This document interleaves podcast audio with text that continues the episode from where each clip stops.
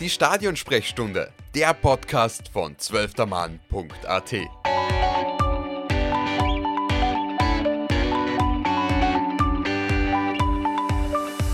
Hallo liebe Zuhörerinnen und Zuhörer der Stadionsprechstunde. Herzlich willkommen zu einer neuen Folge zum Thema Wie könnte es anders sein? Den ÖFB-Länderspielen gegen Schweden und die Republik Moldau. Mein Name ist Tobias Kurkin und ich darf diese zwei Spiele heute nicht alleine analysieren. Neben mir sitzt Severin Dringel. Hi, Sevi. Hi, Tobi. Sevi, hast du schon Tickets nach Deutschland gebucht mit der Bahn, mit dem Flugzeug oder vielleicht doch einfach mit dem Fahrrad um mich oder bist Ja, du dann doch ein bisschen zurückhaltend? ja ich, ich, wir haben ja gestern schon ein paar Nachrichten ausgetauscht und ich glaube, da hast du feststellen können, dass ich nicht sehr zurückhaltend bin. Ähm, tatsächlich habe ich auch schon mein DB-Ticket gebucht, nämlich fünf Tage vor dem ersten Spiel, weil bei der DB weiß man ja nie. Na, Spaß. Aber ähm, ich bin sehr, ich, ich war auch schon drauf und dran. Als ich gestern, ich habe ja, du weißt ja, ich habe das Spiel leider erst im Nachhinein sehen können, habe ich, ich habe es mir aber über die 90 Minuten nochmal angeschaut. Und ich habe dann eben nur aufs Handy geschaut, da war das Spiel noch im vollen Gange, da, glaub, da war, glaube ich, da waren 60, 65 Minuten gespielt und ich habe nur das blanke Ergebnis oder den blanken Zwischenstand gesehen und mir gedacht, oh mein Gott, was liefern wir da für ein Feuerwerk wieder ab? Da hatte ich richtige 2015 war das, gell? Das letzte, der letzte Ja, ja, genau, genau. Also die- das, Ja, dieser Backslash ins Jahr 2015 ist bei mir nämlich auch relativ gekommen. ja, der Ähm, kam dann doch anders zustande, habe ich jetzt ähm, fest, im Nachhinein festgestellt als damals. Ähm, und ja, darüber reden wir jetzt, glaube ich, in der nächsten halben Stunde auch ausführlich. Aber ja, der Hype ist bei mir groß, das wird aber auch noch ein Thema, Thema werden, diese Hype-Frage. Ja, perfekt. Aber bevor wir in das Hype-Thema gehen, gehen wir in ein Spiel, das wahrscheinlich weniger Hype ausgelöst hat, nämlich das Spiel gegen die Republik Moldau. Es war 1 zu 1. Sebi, hast du das Spiel gesehen? Äh, Was hast du mitgenommen? Ja, ähm, da haben wir uns ja auch ein bisschen ausgetauscht danach. Ähm, ich habe das Spiel in Ausschnitten gesehen.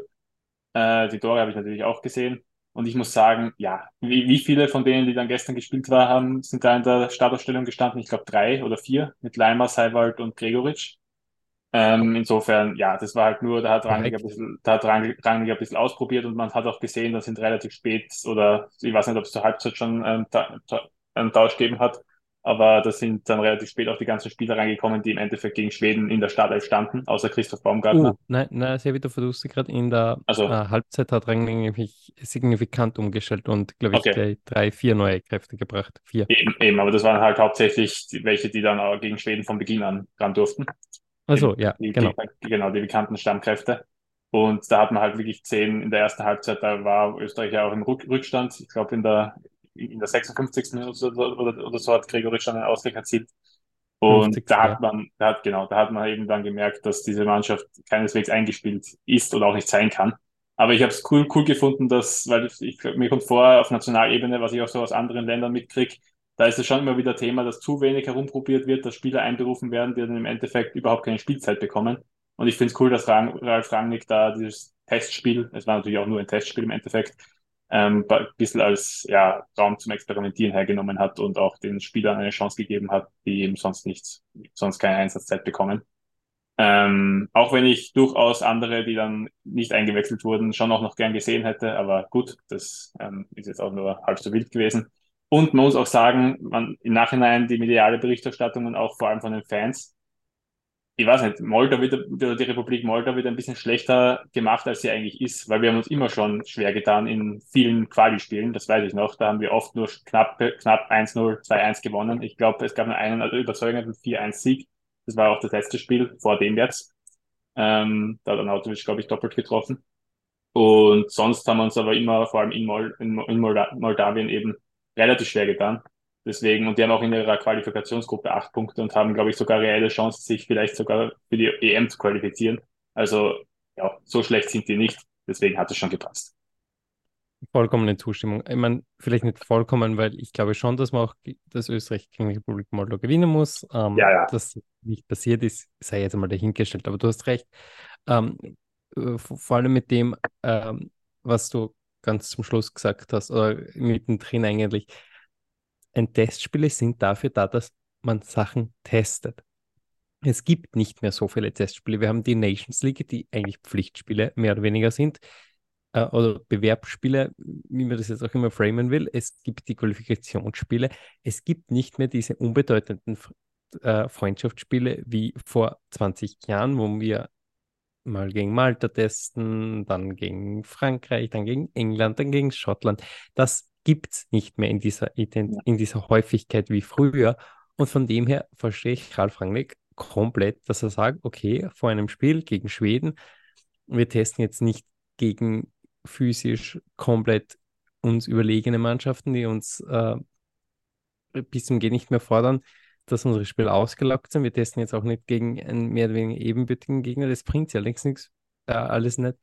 Wirklich, was wir testen gegen die Republik Moldau, um Sachen auszuprobieren, dass nicht alles funktioniert, ist ja auch eine Erkenntnis. Und das verstehe ich nicht, dass das nicht mitgenommen wird. Dass auch die Erkenntnis, dass Sachen wie ein, eine Spitze mit Onisivo und Gregoritsch nicht funktioniert oder in dem Fall nicht funktioniert hat, ist eine Erkenntnis für mich, die man mitnehmen kann. Und jede Erkenntnis ist wichtig. Und ich verstehe dieses, dieses Weltuntergangsszenario, was dann nach diesem Moldawien-Spiel aufgezeichnet wurde, kurz und wieder dieser alte Trott und vollkommener Blödsinn, weil du hast es gar noch richtig gesagt. Gegen Moldawien haben wir uns immer schwer getan, auch gegen Moldawien und sich andere Mannschaften schwer. Also, das ist nicht neu. Das ist leider der moderne Fußball, wo es abseits von Gibraltar und San Marino und die zwei Mannschaften genau. werden mir das jetzt hoffentlich verzeihen, keine Jausengegner mehr gibt. Und natürlich, Portugal hat jetzt in der Quali 9-0 gegen Luxemburg gewonnen, aber auch Luxemburg hat noch reelle Chancen, sich für die EM qualifiz zu qualifizieren, weil nur drei Punkte hinter das aber keine Gruppe. Wir müssen uns davon verabschieden, dass wir jeden Gegner komplett aus dem Stadion schießen. Und ich muss ja ganz ehrlich sagen, der Spielverlauf gegen Moldawien hätte für ein Testspiel eigentlich nicht besser sein können. Weil wenn du nach drei Minuten dieses de facto Eigentor kriegst, bist du vielleicht trotzdem bemüht, in Linz vor fast voller Hütte nicht gegen Moldawien zu verlieren. Machst was fürs Spiel, dass das alles nicht hinkaut hat oder ganz viel nicht hinkaut hat. Ja, Mai, soll Schlimmeres passieren als in solchen Spielen. Ja, genau, du sagst es. Also man kann der Mannschaft jetzt auch nicht vorwerfen, dass sie sich nicht bemüht hätten und es ist auch gut, dass, da können wir dann auch vielleicht einen Übergang zum Schwedenspiel irgendwie hinkriegen, dass sie dann spielerisch auch irgendwo gefordert waren nach dem frühen Rückstand, weil gegen Moldawien auch so gut, also so, so gut sie auch Fußball spielen können, spielerisch müssen wir die auch mit einer B- und C11 eigentlich dominieren. Ähm, ja, aber ich wollte dich noch fragen, was hat dir eigentlich für, für ein taktischer Kniff oder was für taktische Überlegungen von Rangnick sind dir in dem Spiel besonders aufgefallen, zum Beispiel Ljubicic als Rechtsverteidiger. Das ist ja nicht seine standesgemäße Position. Also ich glaube, er hat sich schon ein paar Mal gespielt bei Köln zum Beispiel. Aber ähm, er ist ja eigentlich eher Sechser oder Achter. Oder auch eher im rechten Mittelfeld anzusiedeln. Er war dann natürlich auch nach einer halben Stunde, musste er verletzt ausgetauscht werden. Aber wie hast du ihn da gesehen im Spiel? Wie hat dir da gefallen? Hast du das ein bisschen beobachtet? Ja, ich muss sagen, äh, diese Außenverteidigerpositionen sind ja irgendwie unser Stiefkind. Ja. Da haben wir noch nach wie vor nicht wirklich die ideale ja. Lösung gefunden, auch wenn wir mehr später reden, Bosch das eigentlich ja. schon sehr, sehr ordentlich macht. Ähm, Lubicic hat mir überhaupt nicht gut gefallen. Also mhm. wirklich, leider null, muss ich echt sagen. Da war nicht wirklich ähm, Spritzigkeit im Spiel, aber das hat sich durch diese ganze österreichische Mannschaft in diese ersten Halbzeit gezogen. Okay, ähm, leider hat es niemand geschafft, übers Zentrum seine Qualitäten auszuspielen, so wie er sie hätte. Und dadurch hat sie diese Mannschaft überhaupt nicht offensiv ähm, entfalten können. Und jetzt müssen wir sagen, okay, wir sind nach drei Minuten 1-0 gegen Moldawien in Rückstand geraten. Was, wir können jetzt nur die Offensive oder die offensiven Ideen besprechen, weil de facto defensiv wurden wir danach nicht mehr gefordert, bis auf einen Schuss von den äh, Moldauern. Aber ansonsten war das viel, viel, viel, viel zu wenig von denen. Ljubicic liegt sich auch daran, dass es eben nicht seine Stammposition ist und ja. das darf passieren. Dass das nicht super toll ist für die Fans, die Tickets kaufen, ja eh. Ähm, die andere Position, nämlich äh, da hat es Debütanten gegeben. Auf der anderen Seite in der Außenverteidigung nämlich David, mhm. nämlich David Schneck vom SK Sturm. Und da war ich schon wirklich die ganze Woche gespannt, was du vom Debüt von David Schneck im Nationalteam hältst, weil ich habe ja in den letzten Podcasts immer wieder gesagt, David Schneck ins Nationalteam, David Schneck ins Nationalteam. David Schneck ist einer der Spieler, der uns in der, auf der Außenbahn helfen kann. Das ist genau der. Siehst du das, wie siehst du das jetzt? Wie hast du dieses Debüt gesehen? Ja, also genau. Ich, also ich glaube, es war jetzt die erste fixe Einberufung. Auf Abruf war er davor schon. Liege ich damit richtig? Oder war, war das generell sein erster Anruf von Ralf Rangnick? Bekommen? Nein, ich glaube, er war im letzten Lehrgang auch dabei, aber ja. nicht eingesetzt. Genau. Also ja, David Schneck ist auf jeden Fall, und das sage ich nicht nur als Sturmfan, sondern ich glaube, das kann man auch objektiv so sagen, mit vielleicht Top 3 Linksverteidiger der österreichischen Bundesliga. Ähm, und vielleicht, ja, momentan auch, ich weiß nicht, gegen Schweden hat Mwene halt auf links gespielt und Mwene ist ja eigentlich auch eher, recht, auch eher Rechtsverteidiger, oder? Korrekt. Das hat er sonst immer, immer gespielt, genau. Deswegen hast du auch richtig angemerkt, dass wir vielleicht so ein bisschen Probleme auf diesen Positionen haben. Aber ja, ich glaube, das war auch ein bisschen ein, schwierig, ein, ein, schwieriges Spiel, um sich dafür zu bewerben. Ich würde generell sagen, alle, die da ihre Chance bekommen haben in dem Spiel gegen Moldau, haben es nicht unbe unbedingt geschafft, sich für die erste Mannschaft. Und viele, würde ich sagen, stehen so ein bisschen auf der Kippe, dass sie es vielleicht in die Einser-Team schaffen könnten. Also ich weiß nicht, so ein, ein Florian Krilic, der ist wieder bei Hoffenheim ähm, regelmäßig spielt. Klar, bei Ajax hat er nicht wirklich Fuß fassen können. Ähm, oder ein Kevin Danzo, der war, ich glaube, der war in irgendeiner Umfrage Top oder bester Spieler der abgelaufenen Ligue 1-Saison. Ähm, und dass so einer eigentlich nicht gesetzt ist in, der Verteidigung, finde ich schon finde ich schon eigentlich heftig. Und David Schneck ist da nicht anders. Ich würde sagen, er und Philipp Mwene auf der Position und vielleicht andere, die eventuell, ich meine, Maximilian Wöber kann ja auch außen spielen. Habe ich auch nicht ganz verstanden, warum Ljubicic rechts, spielt, rechts außen spielt und nicht ähm, Wöber. Muss ich, ja, wahrscheinlich einfach, um was zu probieren. Eh, wahrscheinlich einfach, um dieses, um Oder? diese, um diese Varianten durchzutesten. Ähm, was ich nämlich spannend gefunden habe, weil Ralf Rangnick ist ja dann relativ hart mit David Schneck ins Gericht gegangen, auch mit Kevin Danzo im Übrigen und hat gesagt, mhm. okay, Ja. Danzo hat die schlechteste Partie gespielt und ihm jemals. Ähm, und David Schneck äh, hat nicht die nötige Fitness gehabt in den letzten 20 Minuten. Ähm, ziemlich harsche Kritik und vor allem in der Öffentlichkeit vom Teamchef. Hat dich das irritiert? Ja, und das hat auf jeden Fall ein Thema, er hat damit ein Thema aufgemacht, also ich fand die Kritik ein bisschen überhöht, weil ich glaube auch, also gut, Ralf Rang ist unser, ist unser Trainer und natürlich wird er auch dieses Testspiel auf die Waagschale legen, das ist eh keine Frage. Aber für mich hat er damit das Thema aufgemacht, dass es vielleicht in der österreichischen Bundesliga durchaus ein Fitnessproblem gibt. Weil, ich weiß nicht, das, habe ich, das ist mir schon öfter aufgefallen, dass Spieler, die aus der heimischen Bundesliga einberufen werden, da durchaus schon äh, ihre Probleme hatten und bei Schneck war das nicht anders. Ich glaube, Rangnick macht da, hat damit ein Thema ein bisschen, das schon immer ein bisschen debattiert wurde, aber nie so richtig öffentlich und jetzt ein bisschen an, keine Ahnung, an Gesprächsstoff und ja, ein bisschen ins Kreuzfeuer der Kritik geraten könnte. Und das finde ich auch gut, weil in der österreichischen Bundesliga gibt es auf jeden Fall ein Defizit. Ähm, generell momentan im ganzen im, im, im Weltfußball meiner Meinung nach. Und, das ist ein spannender ja, Punkt. Das, will, aber das, das, das, ist ein Thema für, ein anderes, für einen anderen Podcast. Nur finde ich eigentlich, ich finde es nicht schlecht, dass er das gesagt hat. Nur fand ich die Kritik ein bisschen über, überspitzt. Aber vielleicht bin ich mhm. da auch ein bisschen biased. Sehr, sehr spannender Punkt, man muss dazu sagen, äh, Red Bull Salzburg und SK Sturm sind eine der wenigen Mannschaften in Österreich, die sehr, sehr regelmäßig die Laktatwerte ihrer mhm. Spieler überprüfen und Christian Ilz hat sich ja danach auch zu Wort gemeldet und irgendwie gesagt, ähm, das würde er gern begründet wissen vom Teamchef anhand von Zahlen.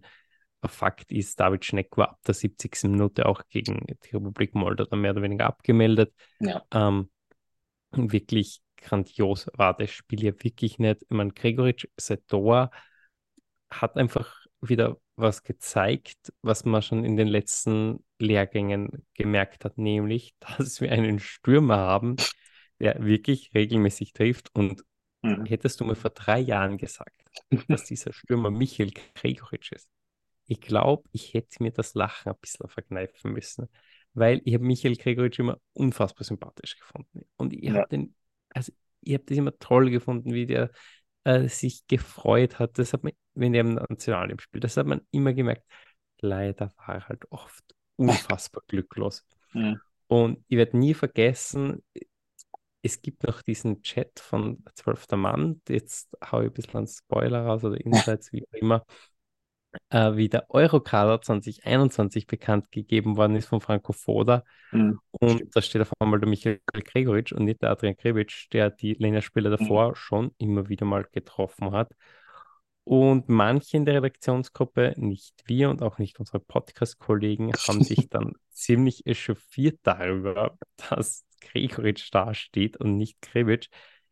Wobei man muss dazu sagen, der Michael Gregoritsch hat dann auch gegen Nordmazedonien dieses mhm. Tor erzielt, für den oh, ja. ich ähm, ewig dankbar sein werde und damit irgendwie dieses verdammt komplett gerechtfertigt. Der große Knopf ist im Unterfoda aber eigentlich nie aufgegangen. Aber das passiert unter Rangnick. Ähm, man sieht bei Michael Gregoritsch, der macht mit, mit dem Ball ab und an viel richtig ab und an viel ist so ein sehr, sehr lustiges Wort, aber lassen wir es so stehen.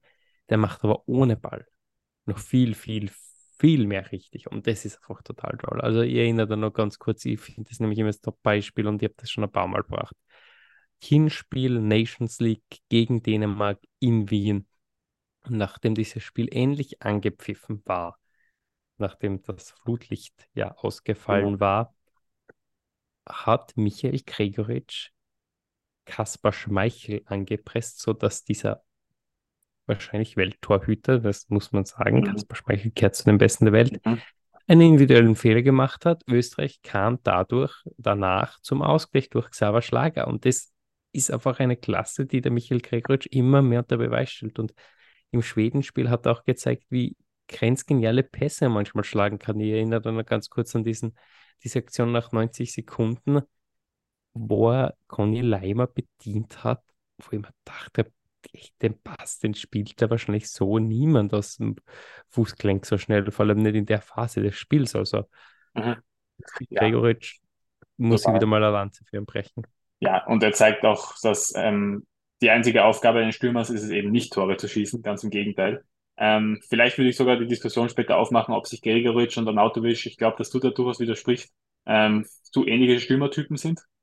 Aber ähm, das können wir dann nachher diskutieren. Und nee, machen wir es gleich auf. Oder machen gleich auf. Gleich. Ich finde ich find, ich, ich find das einen spannenden Take, weil ich habe mir das gestern auch gedacht. Ja, ich habe mir das gestern, wie ich die Startaufstellung gesehen habe, auch gedacht. Ja, und ich habe schmunzeln müssen, weil der, weil der Gregor ja gestern vor kurz vorm 1-0, das er selber gemacht hat, ähm, hat er ja zu einem Messi-esken oder so einem semi-Messi-esken Dribbling angesetzt, wo er, glaube ich, zwei Schweden stehen hat ja. lassen.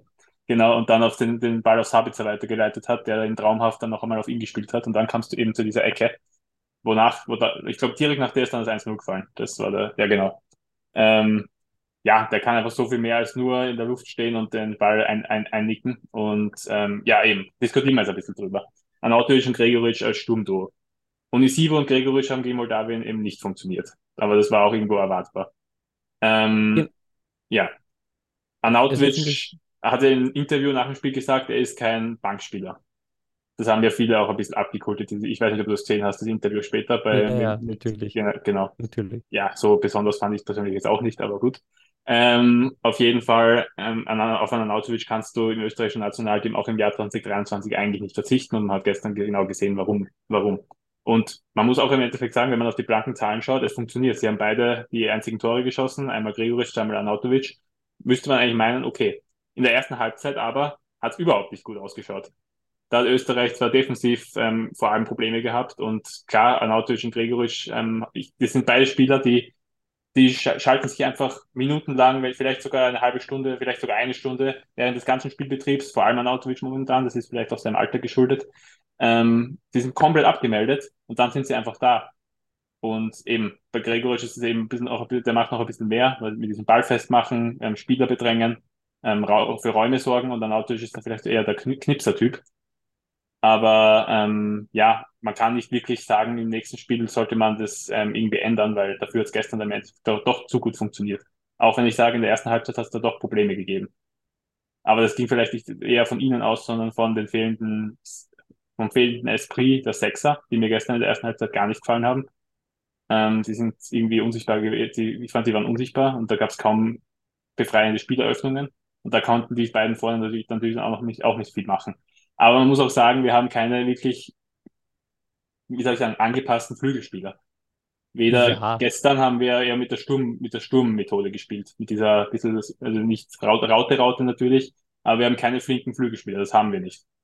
Naja, Mohamed Cham und Ja, ja, Christoph Baumgartner können diese Positionen schon einnehmen, aber ich weiß, was du meinst. aber das Am- Stamm ist noch kein Stammspieler und Baumgartner, der ist Ich momentan. Ja.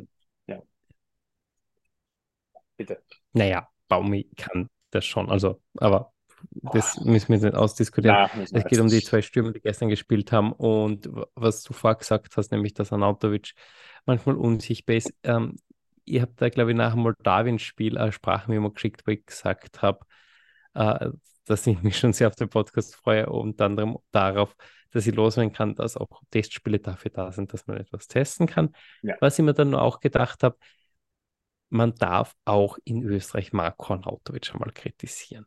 Und mir kommt ein bisschen so vor, dass immer diese Panik im Fantum, im medialen Diskurs, gerade bei den Kollegen von Servus TV auftaucht. Marko Arnautovic ist ein Fußballheiligtum und wird nicht angegriffen. Und weil man irgendwie permanent Angst hat, wieso auch immer, scheinbar, dass Marko Arnautovic die Karriere beendet oder vielleicht ganz, ganz andere Sachen macht, sollte einmal sein Dahingetrape am Fußballplatz nicht abgefeiert werden. Und deshalb bin ich nämlich beim Moldawien-Spiel ein bisschen auf die Palme getrieben, weil Marko Arnautovic ist in die Partie gekommen. Ja, eh, der bringt eine Präsenz auf den Platz, keine Frage.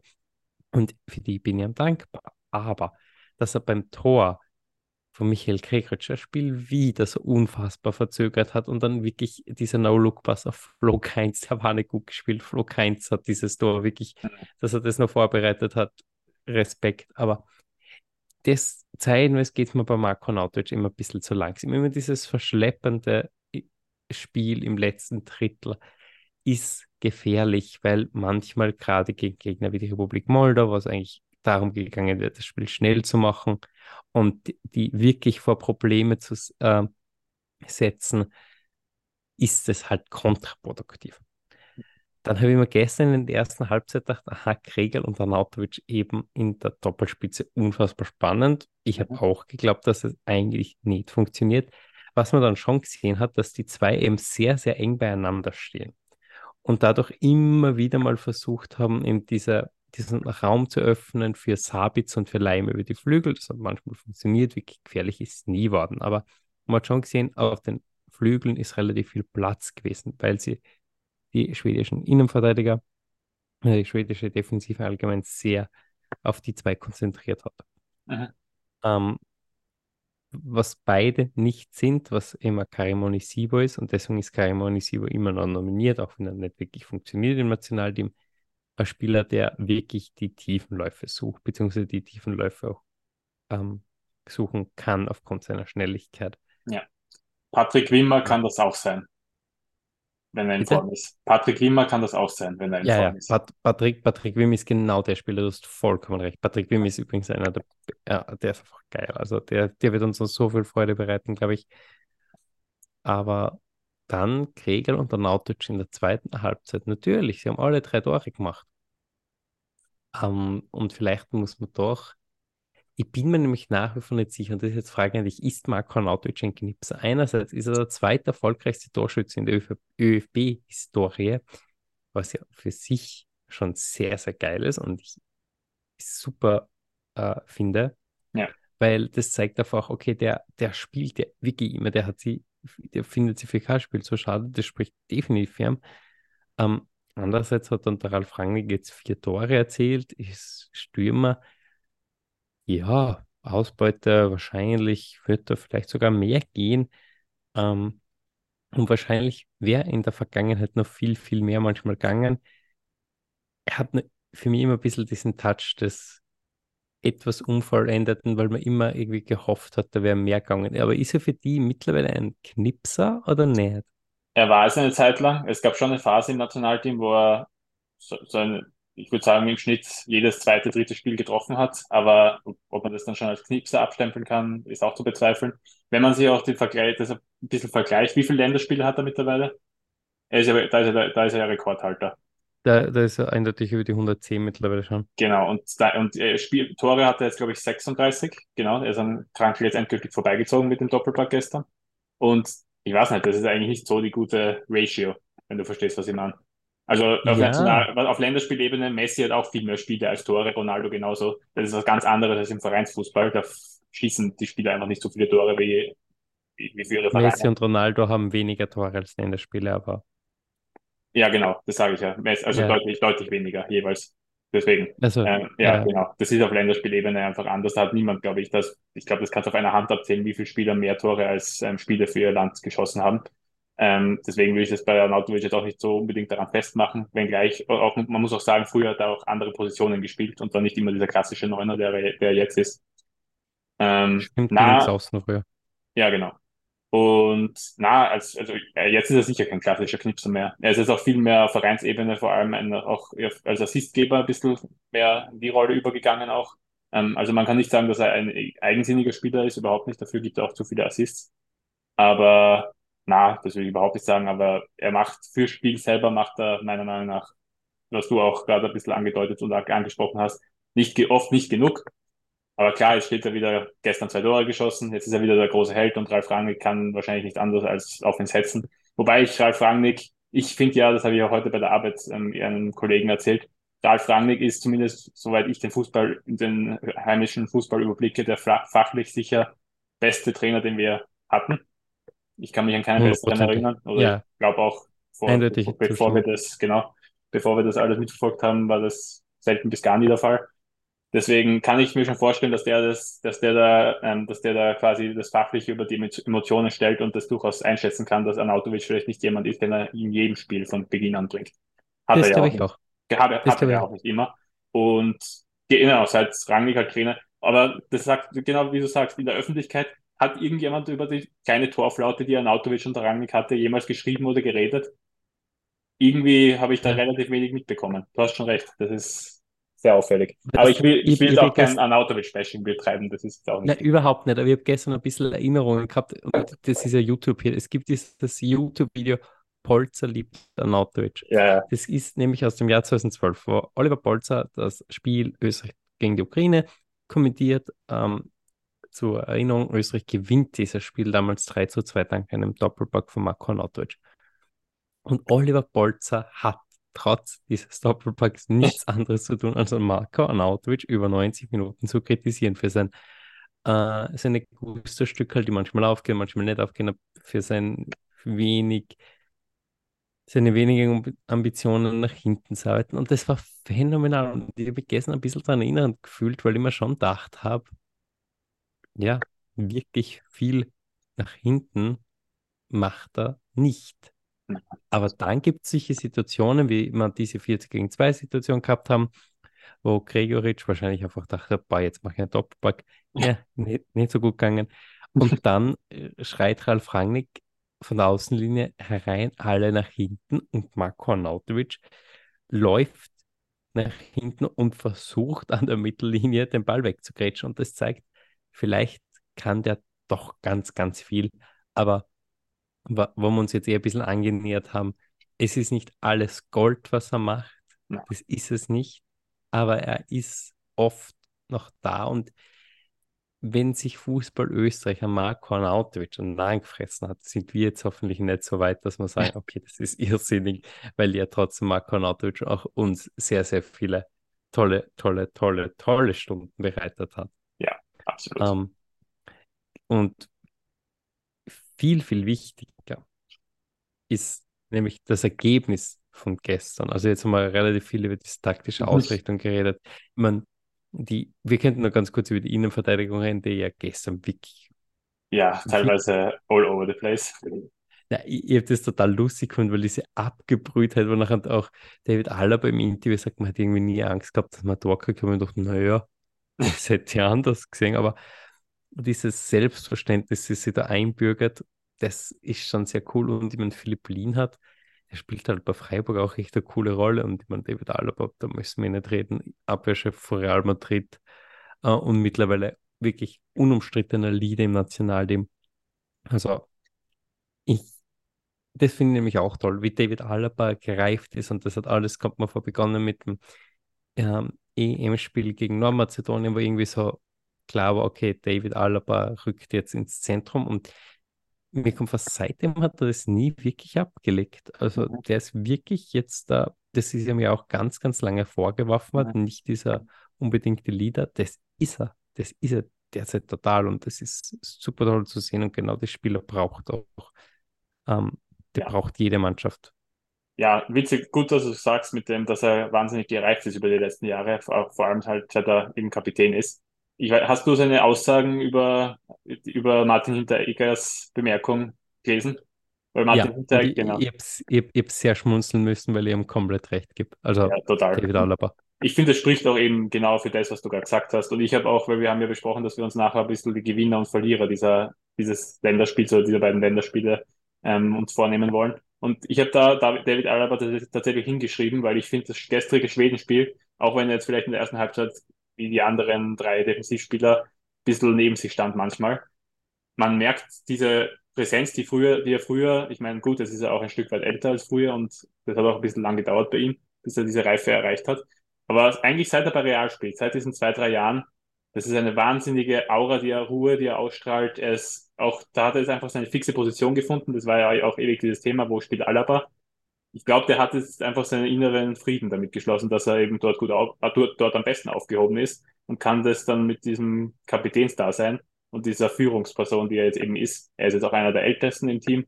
Ähm, ich glaube, der hat damit einfach mit, mit all dem, mit all diesen Faktoren, hat er jetzt so ein bisschen seinen Frieden geschlossen und strahlt es auch aus. Und das gefällt mir total gut an ihm. Passt, aber dann kommen wir vielleicht ein bisschen weg von den Spielern und dem Spiel allgemein und kommen hin zu dem Überthema, nämlich, du hast es vorher schon ein bisschen angesprochen, Hype. Sebi, bist du jetzt wirklich übelst gehypt? Okay, ich muss das, ich muss die gestrige Nachricht ein bisschen relativieren. Ich meine, du bist auch mitgegangen mit dem, ja, wir werden Euro Europameister, das war natürlich überspitzt. Ich meine das natürlich nicht so. Ich, das, da reicht mein rationaler Gedanke, Verstand dann auch irgendwo aus.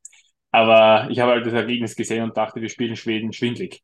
Ähm, das haben nämlich auch die Statistiken ähm, so hergegeben. Wir hatten mehr Ballbesitz. Klar, Ballbesitz ist mittlerweile nicht einmal mehr die halbe Wahrheit im Fußball. Trotzdem kann ihm immer noch ein bisschen was abgewinnen. Der XG-Wert war ist nicht eklatant, aber doch höher. Wir hatten mehr Großchancen, wir hatten mehr angekommene ähm, Pässe. Ähm, das war eigentlich, hat eigentlich alles für uns gesprochen. Aber dann habe ich die erste Halbzeit im Nachhinein gesehen und äh, nicht fassen können, dass wir da mit einem 0-0 reingehen in die Halbzeitpause.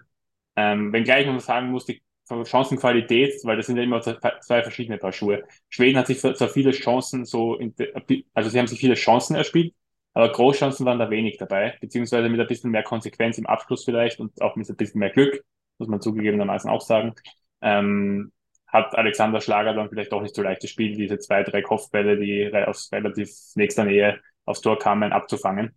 Ähm, Alexander Schlager übrigens, sollte man vielleicht auch noch kurz erwähnen, ähm, hat auch eine ein super Spiel gemacht und seine Nummer 1 Position absolut gefestigt, weil darüber haben wir auch lang diskutiert. Ähm, ja, also wenn die, die erste Halbzeit kann halt in eine komplett andere Richtung auch gehen und dann ist dieser Hype gar nicht da. Aber jetzt ist es halt so, okay, Twitter, Twitter tobt, wir werden Europameister, Deutschland wird aus dem Stadion geschossen und es ist gleich wie 2015. Ich hoffe natürlich nicht, dass es gleich ist wie 2015, weil die EM danach war eine Katastrophe. Ähm, ich hoffe, dass es eher wird wie dann 2021 bei der EM, wo die Quali dann, die Quali war doch, war im Endeffekt punktetechnisch erfolgreich, aber spielerisch bei weitem nicht so wie jetzt. Ähm, aber ja, dieses Nationalteam macht, äh, macht Bock. Ich habe auch dann Bock auf die EM. Klar, wir haben sie noch nicht fix qualifiziert. Ich glaube, das Belgien-Spiel wird auch sehr schwierig, weil Belgien wird es wieder ein bisschen so, ja, die goldene Generation ist vorbei und deswegen ist, ist Belgien jetzt nicht mehr in den bei den Top-Teams anzusiedeln. Das, da bin ich noch nicht ganz bereit dazu, das so zu bestätigen. Aber ja, ich habe ich hab jetzt wieder Lust, mir Spiele im Fernsehen anzuschauen. Das hat ganz, das hat viele Jahre gedauert, bis das wieder aufgekommen ist in mir, in mir.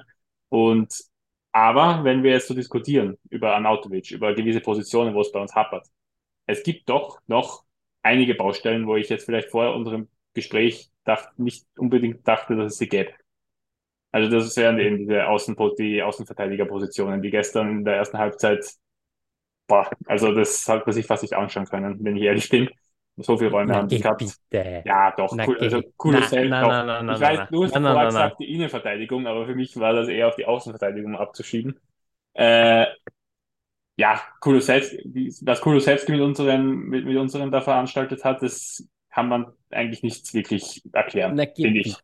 Es ist, ist ein super Kicker, ist ein super Kicker, aber ja.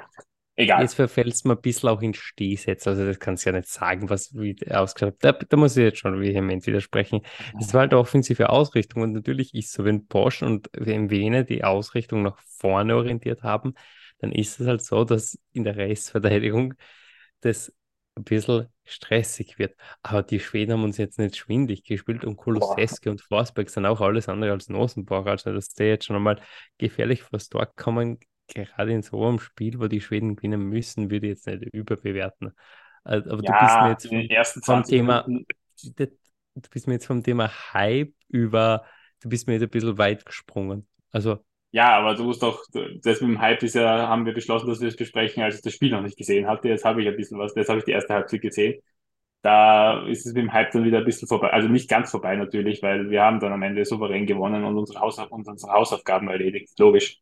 Aber ja, ich weiß nicht. Ich bin, ich, Also. ich bin auf jeden Fall wieder motiviert, den Fernseher einzuschalten und das Nationalteam begeistert zu verfolgen und würde auch natürlich gerne mehr Tickets für Deutschland holen, um extra, um ihnen extra hinterherzufahren. Auf jeden Fall.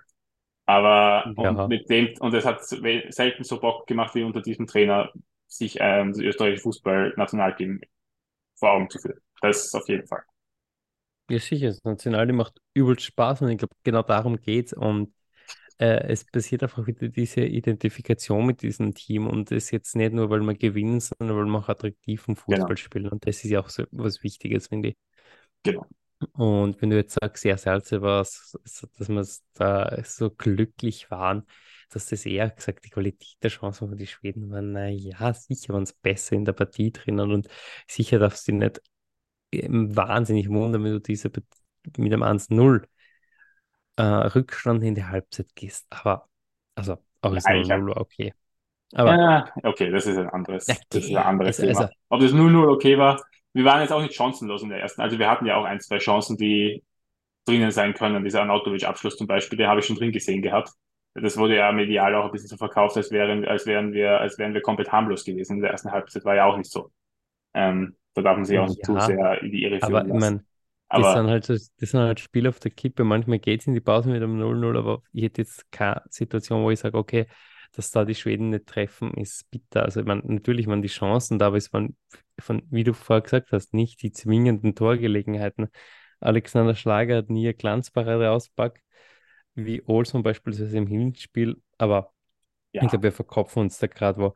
Gehen wir lieber zu diesem wichtigen Abschlussthema, das du vorgeschlagen hast, nämlich mit, wer sind die Gewinner und wer sind die Verlierer dieses Lehrgangs? Mit wem will man anfangen? Vielleicht mal mit die Verlierer. Okay, ja, passt. Dann können wir vielleicht später dann auch wieder auf einer positiven Note enden, quasi, wenn wir in die Gewin Perfekt. zu den Gewinnern übergehen. Ähm, also Dann ich will- mir, also willst du anfangen? Genau, ich, ich würde gern anfangen und ich würde als größten Verlierer dieses Länderspiel-Lehrgangs Leopold Querfeld nehmen, nennen, weil Oha. Oha. der Leo Querfeld ist mit Abstand der ärmste, weil aufgrund der schlechten ersten Halbzeit gegen Republik Moldau war es klar, Leopold Querfeld wird nicht debütieren, wird nicht sein A-Nationaldebüt feiern können, weil Ralf Rangnick eben Ralf Rangnick ist und deshalb statt Leopold Querfeld gegen Republik Moldau in der Halbzeit einfach mal David Alaba einwechseln muss Ja. weil er, weil seine Natur eben sagt, okay, man gibt hier alles auch in so einem Freundschaftsspiel. Und deswegen tut man der Leopold Querfeld leid und ist für mich einer der größeren Verlierer dieses Lehrgangs. Sevi, wer ist dein Verlierer? Ähm, ja, aber das, was du über Leopold Querfeld gesagt hast, trifft ja dann doch auf andere auch zu. Ich meine, äh, der Mohamed Can zum Beispiel ist dann ja auch gegen Schweden nicht eingewechselt worden und auch gegen Moldau nicht. Wimmer, der Ja, aber Mohamed Wimmer, hat schon gespielt. Trifft Ja, okay. ab. Sag mir, sag mir einen Namen. okay, ich, ich sage, ich hau jetzt einfach raus. Ähm, ich habe, also ich nenne jetzt zwei Namen, weil ich habe die wegen den gleichen Gründen ähm, aufgeschrieben. Und das ist, mag jetzt vielleicht ein bisschen hart wirken, aber man merkt Nikolaus Seiwald und Konrad Weimer, finde ich, die spe fehlende Spielpraxis auf Vereinsebene an. Es ist vielleicht übertrieben, das jetzt schon zu sagen, nach drei, vier Spielen in den jeweiligen Ligen. Ähm, ich meine, gut, sie spielen in der gleichen Liga. Aber Nikolaus Seiwald ist nicht so gut in Form. Er ist einfach nicht so gut in Form und das merkt man. Das hat man jetzt auch in den zwei Spielen gemerkt, gegen Moldau und Schweden. In der ersten Halbzeit waren, waren, war er als Sechser weitgehend abgemeldet. Und das hat sich dann ein bisschen ge gebessert. Ich fand vor allem defensiv fand ich ihn vor allem stark. Da hat er einige ähm, Rettungsaktionen Aktionen rausgehauen und sich richtig reingehauen. Ähm, Und Konrad Leimer agiert sehr unglücklich, finde ich, vor allem im Spiel nach vorne. Ähm, und das liegt sicher daran, dass die einfach nicht genug spielen bei den Vereinen. Und die sind beide frisch gewechselt und müssen da, haben da, glaube ich, noch einen harten Weg vor sich. Alles klar, das sind zwei ganz klare Aussagen. Ich würde sagen, Konrad Leim hat mir in der Offensive dann gegen Schweden in der zweiten Halbzeit schon einigermaßen gut gefallen, aber ich verstehe, was du sagen willst. Äh, äh man muss jetzt sagen, Niki Seibel gegen die Republik Moldau, das sind nicht unbedingt seine Gegner, ähm, da kann man sich nicht so entfalten, aber ich gebe dir den Punkt. Ich muss jetzt noch benennen, nachdem du ja zwei gleich genannt hast, ah, sage ich jetzt noch einen. Ja. Du weißt schon wer? Glaub, ich weiß nämlich noch nicht, ehrlich gesagt. Ach so, okay. Das, das, ist gut, wenn ihr das glaubt. Also ich, ich will, okay, aufklick, ich sage Daniel Bachmann. Ah. Daniel Bachmann hat das erste Mal unter Ralf Rangnick seine Chance bekommen.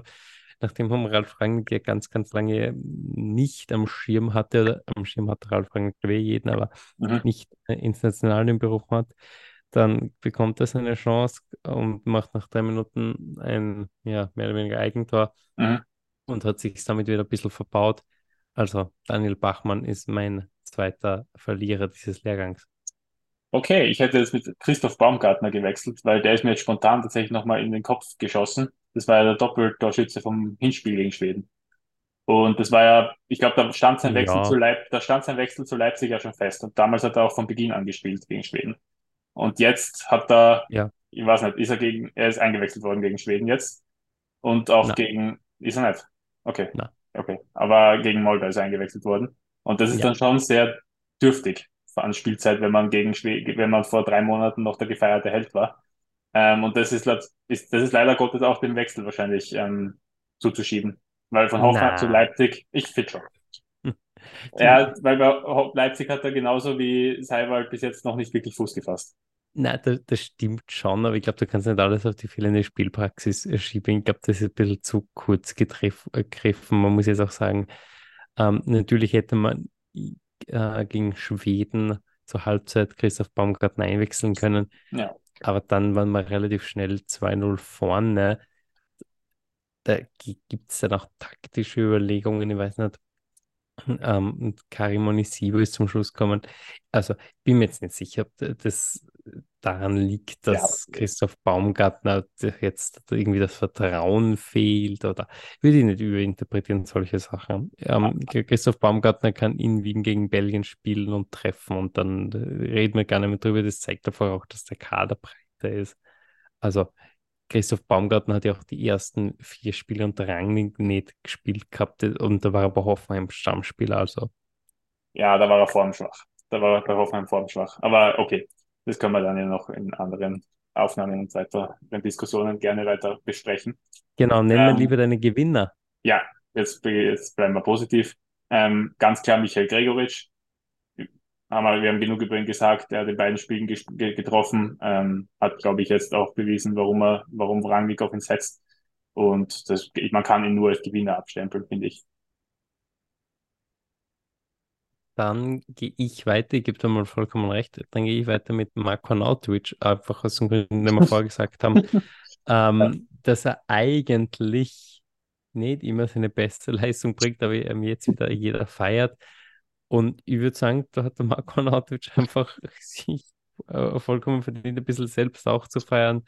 Äh, zwei Tore, ich, ich klingt jetzt ein bisschen schizophren von mir, wenn ich jetzt äh, als Gewinner bezeichne, obwohl ich vorab ja. kritisiert habe. Aber ja. vielleicht genau aus diesem Grund, dass auch Kritiker wie ich jetzt äh, loben. Ja, am Ende feiern auch wir Marco Arnautovic, sind wir uns ehrlich. Ähm, dann würde ich noch Marcel Sabitzer mit, ins mit in den Ring werfen weil ich finde, die offensivere Rolle, die er im, Nationalteam inne hat, als bei Dortmund jetzt zum Beispiel, da spielt er eher als Achter und bei United im letzten Jahr hat er teilweise sogar als Sechster gespielt.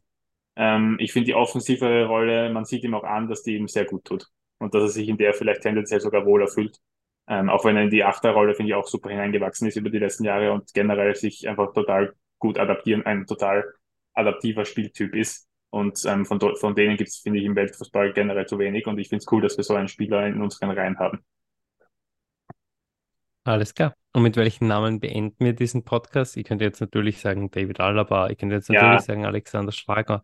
Und die hätten es beide vollkommen verdient. Aber ich sage Stefan Posch, Den habe ich weil auch. ich Stefan Posch einfach wirklich, wirklich toll finde. Stefan Posch hat gegen Schweden so eine super Partie gemacht. und ja. das, was du vorher nämlich gesagt hast, dass uns die Außenverteidiger ein bisschen schwindig in der Halbzeit, deswegen habe ich das so vehement wie widersprochen, weil ich einfach das nicht gesehen habe. Ich habe einfach Stefan Bosch total routiniert gesehen. Ich habe Stefan Bosch in der Defensive Teil gesehen, wo er es stehen muss, wenn's, äh, wenn Not am Mann ist. Und ich habe ihn offensiv einfach wieder als diesen Spiel erlebt, den man braucht, Mhm. der, der eine Flanke genau auf den Kopf von Kegel zwirbelt. Und der kann auch aus der Distanz manchmal schießen, auch wenn es gestern nicht so gezeigt hat. Aber Stefan Bosch vielleicht die Lösung unseres Rechtsverteidigerproblems, zumindest mal das. Zumindest mal 50 Prozent von den Außenverteidiger haben Ja. abgedeckt. Ja, aber ich bleibe bei meinem Punkt, dass ich finde, bei Stefan Posch gibt es doch noch eine krasse Dis Diskrepanz zwischen seinem offensiven und seinem in- defensiven Output. Aber das können wir jetzt einfach mal so stehen lassen. Ich glaube, es wird Zeit für eine Folge, die sich ausschließlich mit Österreichs Außenverteidiger beschäftigt. Die gibt es aber dann bald wieder, vielleicht dann auch als kla klassische Expertenrunde mit Ja. anderen Kollegen. Aber für heute sagen wir mal Danke fürs Dabeisein. Danke dir, Sevi. Danke dir. ciao. Macht es gut, Baba.